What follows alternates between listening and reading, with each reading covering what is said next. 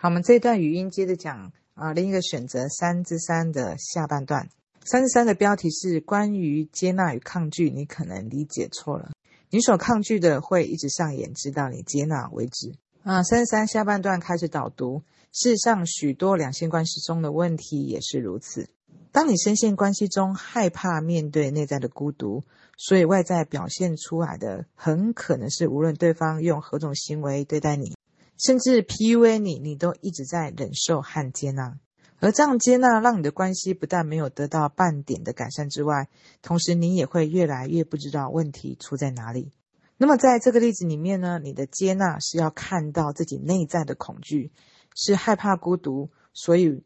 会害怕失去对方。为了掩盖这一个真相，你选择了外在的接纳，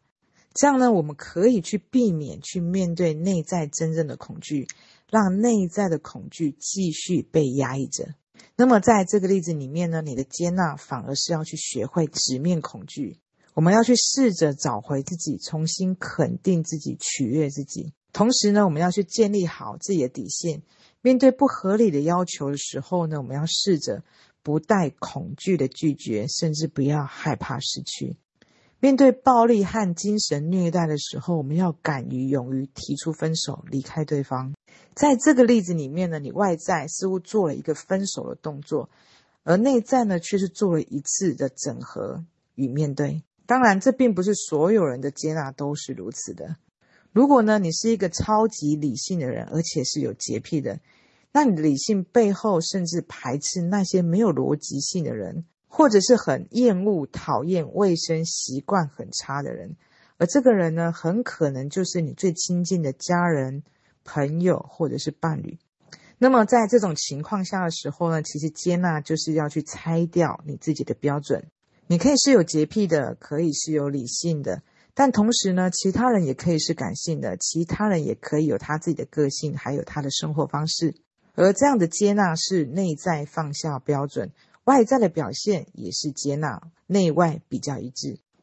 而我说的接纳也好，宽恕也好。更多的时候，指的其实是内在的觉察与面对，并不是外在的形式。很可能你需要接纳的，正是我要去学习反对的。比如说呢，当你是一个太自以为是、但太自以为中心的一个人呢，其实相对的，我们要反而要去扩展的是自己要去允许不同人的看法。但是呢，如果我刚好是一个没有主心骨的人，不敢相信自己直觉的人，很容易受到外在各种不同看法的影响。所以呢，这时候我需要的接纳，其实是要去对自己的信任还有坚定。我们要开始训练不被外在各种的看法去影响我对直觉的信任。正因如此，我们无法通过形式作为统一的标准来判断对方是否在接纳。然而，你所抗拒的很可能是。抗拒拒绝，抗拒分手，而你的抗拒很可能就是学会拒绝，学会断舍离。那这下半段一开始章节呢，是用两性关系来做开头。在这个例子里面呢，其实我们可以啊、如果我是朋友的话，我们就从这个例子里面就可以看看得很清晰。可是当我们是深陷是那个局中人的时候，其实我们很容易陷入这样的黏着。当我们觉察到，在一个深陷在一个很黏着、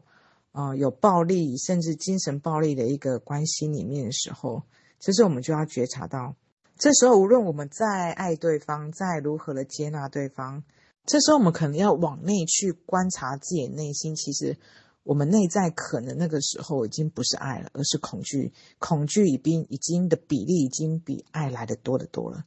而里面的恐惧，除了是害怕面对孤独、害怕失去对方之外，其实最重要，其实因为我们没有根，没有自己。所以在我们前面有记得某一个章节里面，我们就呃有提到，在关系里面最重要的一个部分，其实是要与自己、自我先与自己的内在做一个链接，也就是像在这个下半段里面所说的，这时候你的接纳反而是要去学会直面恐惧。试着找回自己，肯定自己，取悦自己。我们要先把自己找回来，先让自己内在力量先慢慢的强大起来。同时呢，要建立好自己的底线。面对不合理要求的时候，要试着不带恐惧的拒绝，甚至不要害怕失去。而在这个章节里面也提到，其实，在另外一个选择 TOC，它其实里面更多时候说其实是一个内在的觉察与面对，而不是外在形式。也就说，在里面的智慧与弹性是最重要的。啊、就像他在这下半段里面所举的例子，当我们是一个很自我为中心的一个人的时候，这个时候我们反而要去扩展，去允许不同人的看法。可是如果呢，这个时候我是一个没有根的人，没有主心骨的人呢，这时候我所需要的一个接纳，其实就是对自己的信任还有坚定。所以我们就可以看到，其实我们所学的，它永远它都不是在一个外在的形式，外外在永远它没有办法去判断这个人。他的一个内在的一个想法，他的角度，他到底是一个很自我为中心的人，还是他是一个呃内在没有力量的人？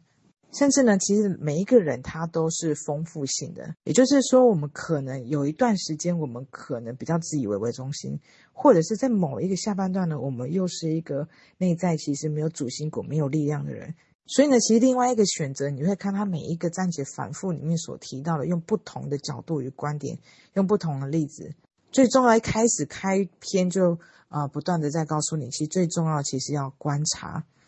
我们可以借由观察去观察到我们现在我们自己所处的一个阶段，是一个没有力量的阶段，还是呢，我们现在这个时候已经太自以为是了。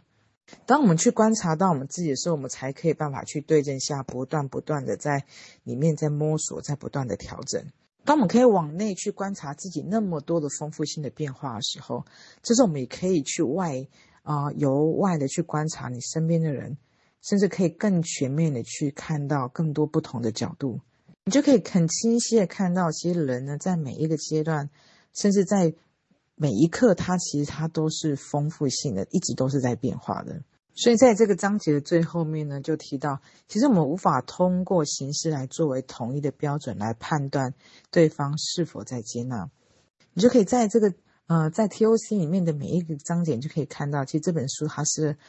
很细致，它是很灵活的，甚至它导向我们的也是往这个方向去前行跟训练。